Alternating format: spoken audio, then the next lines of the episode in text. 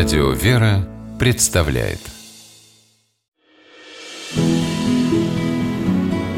Имена, имена милосердие. В 1902 году в Алубке появилась уникальная здравница – детский костно-туберкулезный санаторий, один из первых в Европе. Строили его на деньги благотворителей, а на лечение принимали ребят вне зависимости от того, могут их родители оплатить пребывание в клинике или нет. 30 лет главным врачом Бобровки, так в народе прозвали санаторий, служил Петр Изергин. Выпускник медицинского факультета Казанского университета Петр Васильевич приехал в Алубку в 1906 и практически сразу возглавил здравницу – по сути, он занимался ее становлением, ведь санаторию тогда было всего 4 года. Изергин изучал способы лечения костного туберкулеза, сам изготавливал корсеты, которые снимали боли у пациентов, открыл новый способ лечения туберкулеза. Его назвали методом Изергина. Больше ста ребятишек находились на попечении Петра Васильевича.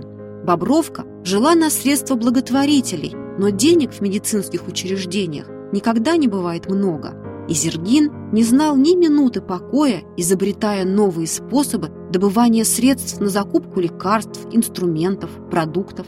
Каждый месяц, получая жалование, часть его сразу вносил в кассу санатория. Проводил огромную работу по поиску новых спонсоров. Благодаря Петру Васильевичу Бобровку финансировали семья императора, писатели Толстой, Чехов, Бунин, режиссер Станиславский. На средства, полученные от благотворителей, Изергин строил новые корпуса.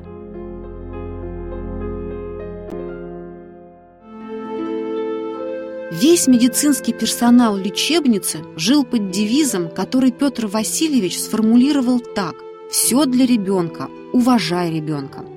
В санатории царила домашняя атмосфера, и любовь доктора к детям побеждала болезнь. Ребята, поначалу не имевшие сил даже для того, чтобы удержать в руке ложку, поднимались на ноги. Лечение было долгим, и дабы ребята не чувствовали себя оторванными от жизни, Петр Васильевич открыл в санатории школу.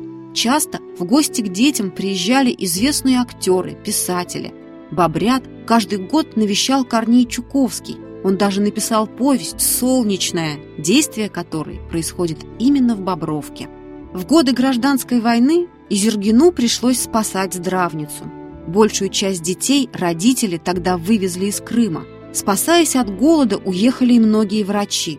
Остались две медсестры, сам Изергин и 25 ребят.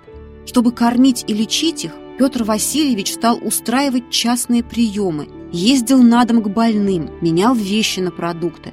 Чтобы протопить палаты, рубил на дрова мебель, пустил на растопку печей свою библиотеку. Знакомые советовали доктору оставить ребят, говорили, что их все равно не выходить, но и Зергин не собирался бросать детей на произвол судьбы. И за все время разрухи и голода ни один из его питомцев не умер. Петр Васильевич вылечил всех. К слову, именно во время гражданской войны с Зергиным случилась такая история – он возвращался в Бобровку из деревни, везя с собой продукты, которые обменял на вещи. На дороге Петра Васильевича остановили трое грабителей. Они отобрали у него все, что он вез для ребят, но скрыться не успели. Подъехал еще один их товарищ и скомандовал «Ребята, не трогать его, это детский доктор, кладите все обратно». Петра и Зергина уважали даже преступники. В 20-е годы санаторий не закрыли только благодаря главврачу. Он доказал властям его полезность и получил финансирование. Лечебница продолжала работать и после крымского землетрясения 1927 года. Корпуса пострадали, но доктор разместил ребят прямо во дворе под открытым небом. И они не то что не простужались, а наоборот окрепли. Врача, всю свою жизнь помогавшего больным детям, не стало в 1936 году, а Бобровку до сих пор поддерживает правнучка Петра Васильевича, Ольга. Она живет в Германии. В 2006 узнав о том, что санаторий пришел в полный упадок, развернула за него борьбу, создав проект «Спасем Бобровку». Средства собирали по всей Германии. В одной из школ, например, дети отказались от рождественских подарков, а сэкономленные деньги перечислили санаторию.